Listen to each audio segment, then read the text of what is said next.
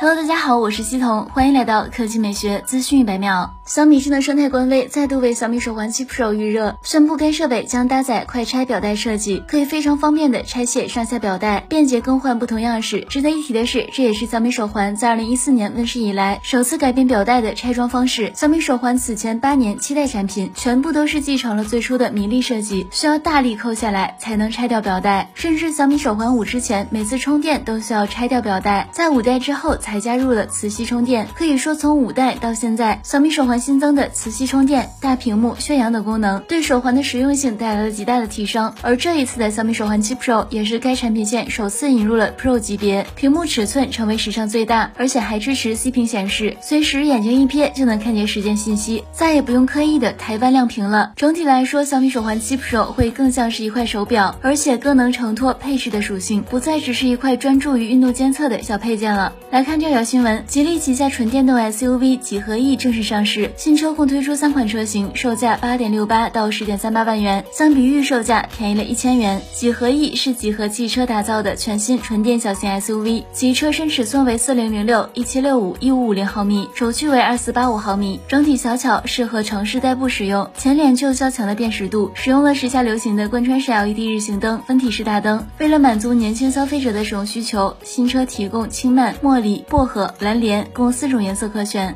侧面来看，其使用了悬浮式车顶，双腰线由前至后贯穿并交汇，形成了较为动感的效果。内饰则采用了极简的风格，配备了由两块十点二五英寸屏幕组成的一体式贯穿屏。动力方面，新车将会配备最大功率为六十千瓦的电动机，最高车速为每小时一百零二千米。磷酸铁锂电池来自宁德时代，综合续航里程分别为三百二十公里和四百零一公里，并配备 L 二级智能驾驶辅助系统。新车上市后将与十万级纯电车型展开竞争。好了，以上就是本本。期科技美学资讯百秒的全部内容，我们明天再见。